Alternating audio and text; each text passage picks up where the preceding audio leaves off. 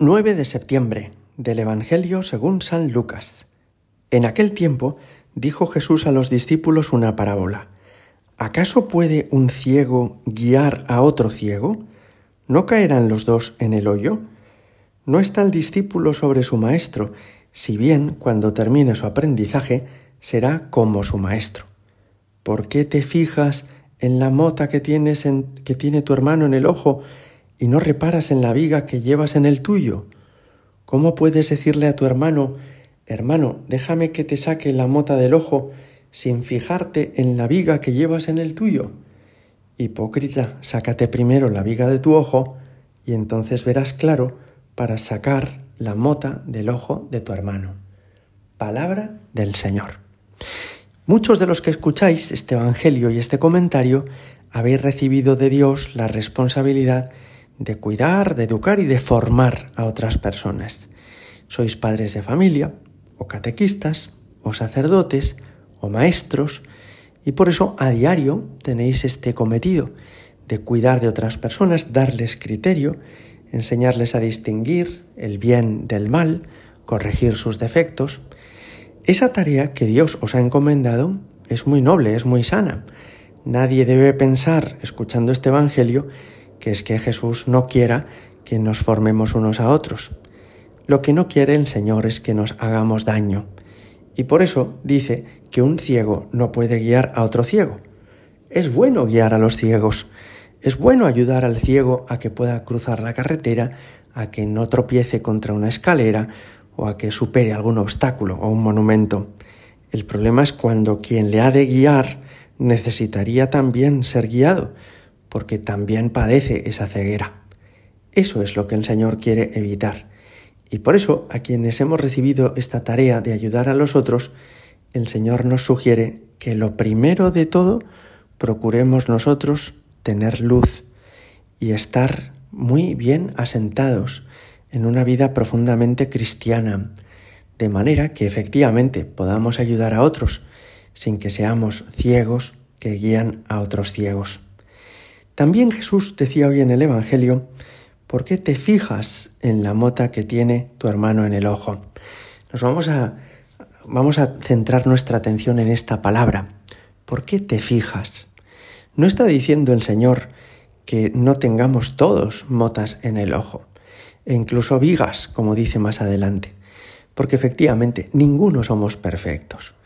Y por mucho que uno hubiera estudiado y se hubiera esforzado por superar sus pecados y sus defectos y por superar sus inclinaciones equivocadas. Todos tenemos cosas que corregir, todos tenemos aspectos en los que convertirnos, a todos nos hace falta corregirnos. Por eso Jesús nos dice, ¿por qué te fijas en la mota de tu hermano? ¿Los demás tienen defectos? Sí, naturalmente, como tú y como yo, y por eso quizá más que fijarnos en los demás, más que estar atentos a qué es lo que hacen mal o cuáles son los errores que cometen, hemos de poner nuestra atención en lo que nosotros hemos de corregir. Se decía, decía Jesús en Juan 12, no he venido a juzgar el mundo, sino a salvar el mundo. Y si esa es la actitud de nuestro Maestro, esa ha de ser también nuestra actitud no hemos venido a juzgar a los demás, sino a ayudar a los demás.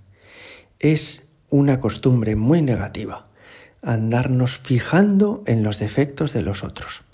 Es que este es muy egoísta, es que este otro es muy orgulloso, es que este ya me tiene cansado porque es muy perezoso. No dice el Señor en el Evangelio que sea mentira lo que estás pensando. Lo que dice es, no te fijes, no te fijes en eso. Tú piensa todavía en todo lo que tú puedes mejorar, en todo lo que tú puedes corregir.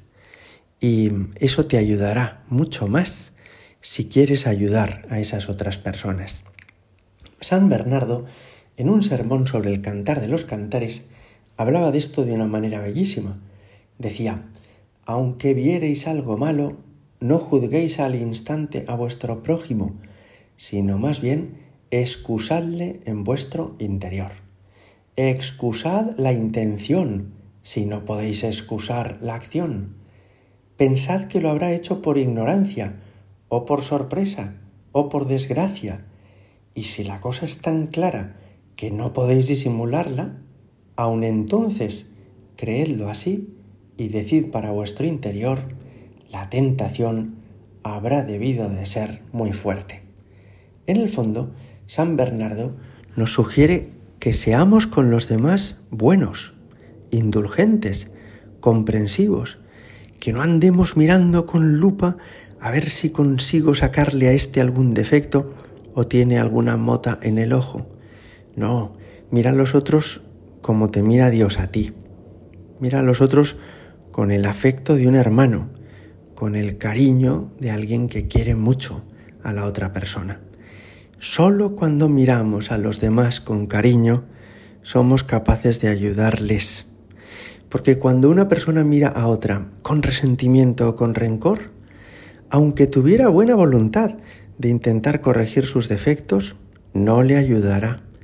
Solo corregimos a los demás cuando nosotros nos hemos quitado la viga de nuestro ojo y cuando vemos a los demás con cariño sincero, con afecto verdadero. Gloria al Padre y al Hijo y al Espíritu Santo, como era en el principio, ahora y siempre, y por los siglos de los siglos. Amén.